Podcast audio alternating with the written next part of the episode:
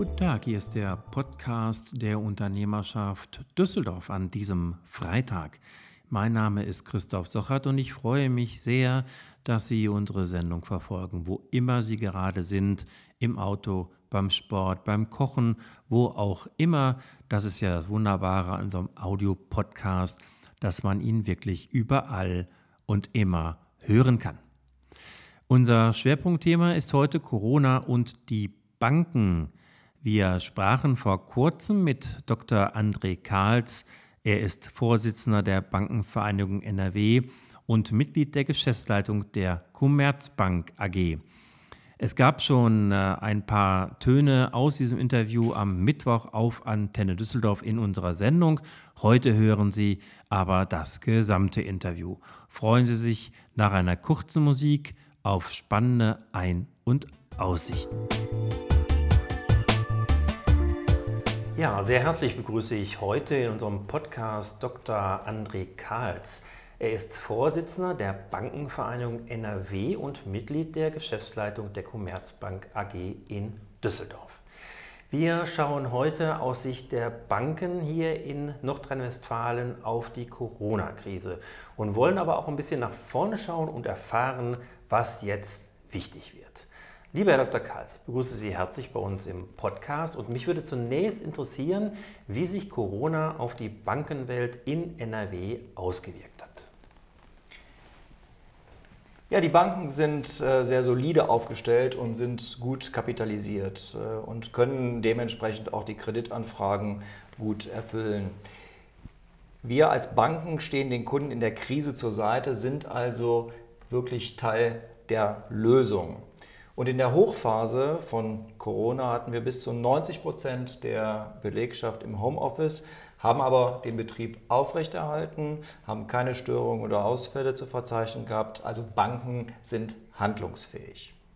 Die Kreditnachfrage, das finde ich, ist auch bemerkenswert, ist sehr stark gestiegen. Die Berater arbeiten bei uns in Sonderschichten und das wirklich bis zum Anschlag.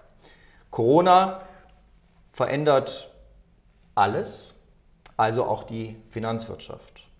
Und was sich wirklich bewährt hat, ist das sogenannte Hausbankprinzip, von dem immer wieder gesprochen wird, das eben auf gegenseitigem Vertrauen zwischen Kunde und Bank beruht. Aber schon beim Thema Digitalisierung sieht die Welt jetzt ganz anders aus. Denn die Kommunikation mit den Kunden läuft überwiegend, das erleben wir, das, das, erleben unsere Kunden über digitale Kanäle, zum Beispiel per Videokonferenz. Und das, davon bin ich überzeugt, wird sich auch äh, nachhaltig verstärken. Beispielsweise erfahren in diesen Tagen Online-Banking und digitales Bezahlen wirklich einen, einen echten Boom und haben die Entwicklung extrem beschleunigt. Da zahlt sich jetzt aus, dass wir wirklich gut vorbereitet waren. Jetzt hat Corona uns ja im März ziemlich kalt erwischt. Einige Unternehmen konnten sich schnell auf die neue Situation einstellen. Andere hatten große Schwierigkeiten, auch teilweise aufgrund ihres Geschäftsmodells, wenn man an Hotelplattformen denkt oder sogar natürlich auch die Fluggesellschaften. Das ist ja auch mal Tag für Tag in den Medien. Wie geht es aus Ihrer Sicht der Wirtschaft heute?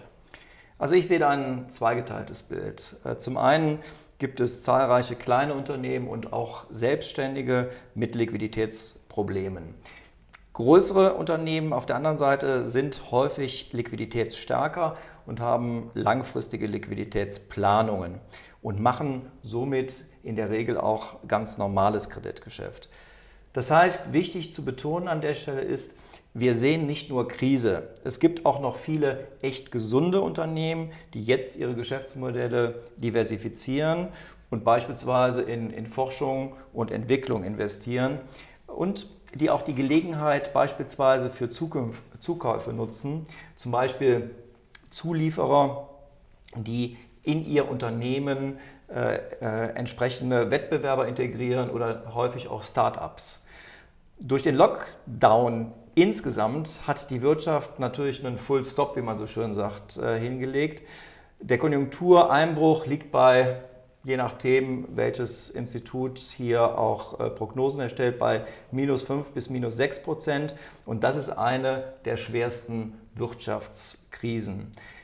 Die Wirtschaft ist zwar nach zehn Jahren Wachstum relativ gut aufgestellt, aber ohne staatliche Unterstützung wird es einfach nicht gehen. Ja, das ist das nächste Stichwort. Es gab ähm, ja viele Hilfsmaßnahmen in dieser Zeit von der Stadt Düsseldorf, vom Land, vom Bund. Einige waren erfolgreich, über andere kann man sicherlich äh, noch äh, tagelang, wochenlang streiten. Ähm, wie schätzen Sie diese Maßnahmen speziell von Bund und Land ein? Die Hilfsmaßnahmen von Bund und Land, die Sie angesprochen haben, waren richtig und wichtig. Und äh, sie haben durch die schnelle Liquiditätsstellung, denn es geht in solchen Phasen insbesondere um das Thema Liquidität, äh, viele Unternehmen zumindest temporär stabilisiert. Zum Beispiel Thema Soforthilfe, rund 426.000 Kleinunternehmen mit insgesamt 4,5 Milliarden Euro sind allein in Nordrhein-Westfalen hier mit dem Thema Soforthilfe ausgestattet worden. Das heißt, hier ist mehr ausgezahlt worden als in Bayern und Baden-Württemberg zusammen. Oder ein anderes Beispiel, KfW Schnellkredit. Hier ist die Nachfrage weiter steigend und ein Viertel aller Anträge kommt aus Nordrhein-Westfalen. Auch um hier mal zwei Zahlen zu nennen, 16.200 Anträge mit 7 Milliarden Zusagevolumen. Das ist echt enorm. Wir als Banken haben mit äh, vielen Überbrückungskrediten hier unterstützt äh, und äh, wir sind in einer Taskforce als Kreditwirtschaft Nordrhein-Westfalen gemeinsam mit Politik und Aufsehern unterwegs und konnten hier frühzeitig Regulierungserleichterungen erreichen, aber eben auch die Beschleunigung zum Beispiel von Kreditprüfungsprozessen. Und das hat in der Anfangsphase ebenfalls sehr geholfen. Wir haben uns aber auch, und äh, denke, das ist auch für die Zuhörer ähm, gut zu wissen, regelmäßig mit den Unternehmerverbänden und den Kammern ausgetauscht, um auch deren Sorgen und Nöte zu hören und Lösungen auch zu finden. Jetzt hoffen wir, dass wir gefühlt zumindest in der Post-Corona-Zeit uns befinden. Und wir hoffen, dass wir das äh, weitestgehend auch alles überwunden haben. Die Wirtschaft fährt ähm, langsam wieder hoch. Was muss aus Ihrer Sicht jetzt passieren? Naja, nur mit Krediten oder Zuschüssen und Tilgungen werden wir die Krise nicht überstehen. Und klar ist auch, wir sind hier noch nicht über den Berg. Die Liquidität schmilzt weiter ab und ab Herbst könnte es daher auch wirklich zu vermehrten äh, Kreditausfällen oder eben auch Insolvenzen äh, kommen. Und das müssen wir verhindern. Und ich glaube, das können wir auch. Denn die neuen Konjunkturprogramme von Bund und Land sind der richtige Weg, da sie Konsumanreize schaffen. Und die Hilfsmaßnahmen müssen jetzt sehr gezielt eingesetzt werden. Zukunftsfähige Geschäftsmodelle sind bevorzugt zu fördern. Was noch fehlt aus unserer Sicht, aus Bankensicht, sind eigenkapitalstärkende Maßnahmen wie äh, Mezzanin oder eben auch Nachrangkapital.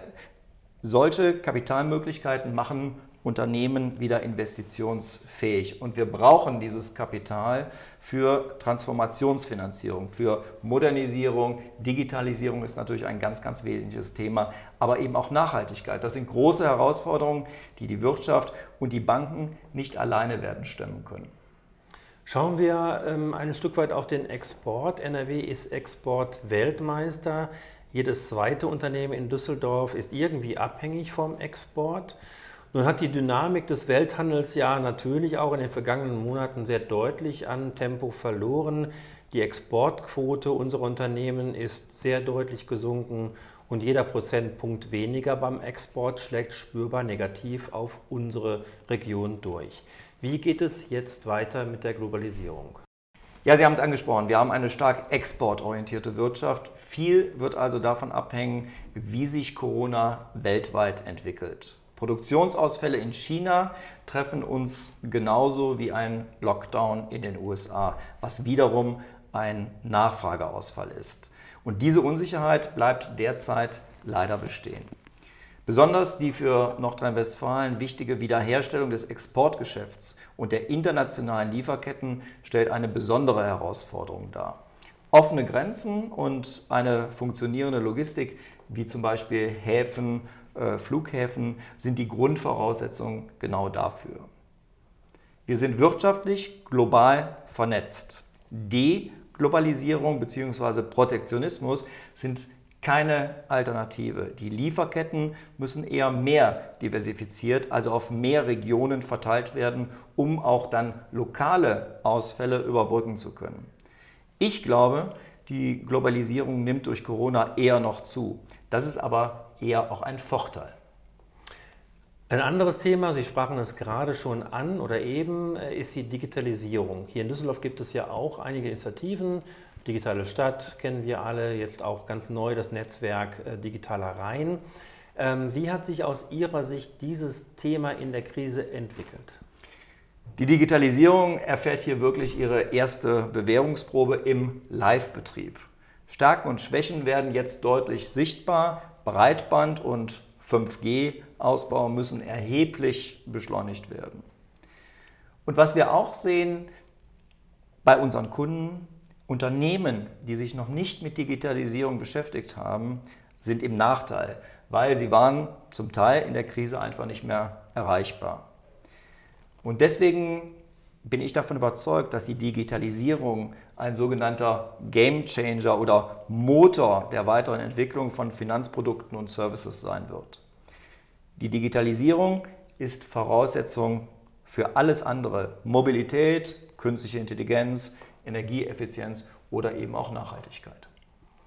Nachhaltigkeit ist das nächste Stichwort, ähm, die äh, immer schon ein Thema auch im Podcast hier gewesen. Wir haben auch zuletzt mal mit einem Unternehmer hier gesprochen, der sogar einen Nachhaltigkeit-Podcast hier für Düsseldorf produziert. Ähm, welche Rolle spielt dieses Thema für die Banken? Das Thema Sustainable Finance ist äh, durch Corona zwar in den Hintergrund geraten, aber nicht weg. Das darf auch nicht sein, denn es gilt, Klimaziele zu erreichen. Die Politik sieht den Restart als eine hervorragende Gelegenheit, Nachhaltigkeitskriterien in künftige Förder- und Finanzierungsmaßnahmen zu integrieren, dort zu implementieren. Und Unternehmen sollten sich genau darauf auch vorbereiten. Nachhaltigkeit darf aber nicht, und das ist wichtig, zum Bürokratiemonster oder zum Hemmschuh für das Wiederhochfahren nach der Krise werden. Das wäre kontraproduktiv. In dem Thema steckt aber auch ein großes Innovationspotenzial, das Unternehmen für sich nutzen können. Und mit dem Green Deal der Europäischen Kommission, mit diesem ganz großen Konjunkturprogramm, kann meines Erachtens wirklich was bewegt werden und das kann weltweit gestartet werden. Banken sind gut aufgestellt, können Kunden beraten, wie Nachhaltigkeitskriterien in das Business implementiert werden können oder welche Produkte es in diesem Bereich bereits gibt. Wir haben ja schon ganz viel jetzt auch in die Zukunft geschaut, sehr zukunftsorientiert äh, diese Podcast-Folge, wie ich finde. Ähm, abschließend in diese Richtung auch nochmal eine Frage. Was glauben Sie, wie es mit der Konjunktur weitergeht und wann wir die wirkliche Normalität wieder erleben werden? Das ist natürlich auch eine gute Frage. Interessanterweise ist die Stimmung in den Unternehmen schon jetzt wieder vorsichtig optimistisch und das macht Hoffnung. Die meisten Prognosen gehen davon aus, dass sich die Konjunktur in der zweiten Jahreshälfte stabilisiert und wir bereits 2021 wieder auch kräftiges Wachstum sehen. An die Hoffnung, nach Corona kehren wir zur Normalität zurück, sollte sich allerdings kein Unternehmer klammern. Denn noch weiß niemand, wann wirklich nach Corona sein wird und die Normalität wird meines Erachtens dann auch eine neue sein, eine neue Normalität. Wer noch dabei sein möchte, sollte sich gut vorbereiten, alte Strukturen hinterfragen und ich meine vor allen Dingen auch neue Wege mutig beschreiten. Aussitzen, das gilt nicht. Für NRW ist das auch eine große Chance. Wenn es uns gelingt, unsere Unternehmen schnell oder vielleicht noch besser gesagt schneller als andere wieder produktiv zu bekommen, kann das ein global, und das ist ja für uns hier in der Wirtschaft wichtig in Nordrhein-Westfalen, relevanter Wettbewerbsvorteil sein.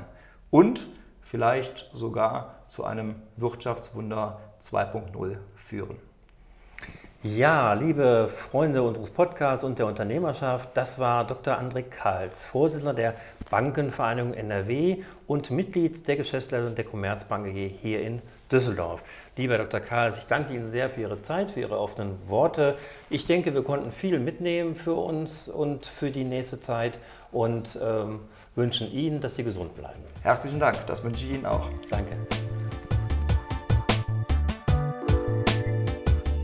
Ja, das waren spannende Ein- und Aussichten mit Dr. André Karls von der Bankenvereinigung NRW und der Commerzbank AG. Damit geht unser Podcast auch schon zu Ende an diesem Freitag. Wir gehen nun in die Sommerpause und hören uns wieder, wenn Sie wollen, am 14. August an dieser Stelle mit einer kleinen Strukturänderung und auch einer neuen Stimme. Ich freue mich sehr auf meine Kollegin Lisa Marie Schelig, die mich dann ab August hier an dieser Stelle auch tatkräftig unterstützen wird. Aber Sie brauchen natürlich nicht ganz auf uns zu verzichten. Immer mittwochs gibt es die Düsseldorfer Wirtschaft auf Antennen Düsseldorf ab 19.04 Uhr mit Interviews, Reportagen und Nachrichten aus den Unternehmen und der Unternehmerschaft. Und mein Name war und ist Christoph Sochert. Das war der Podcast der Unternehmerschaft Düsseldorf für diesen Freitag. Bleiben Sie uns gewogen, bleiben Sie gesund und kommen Sie gut durch diesen Sommer. Bis zum 14. August.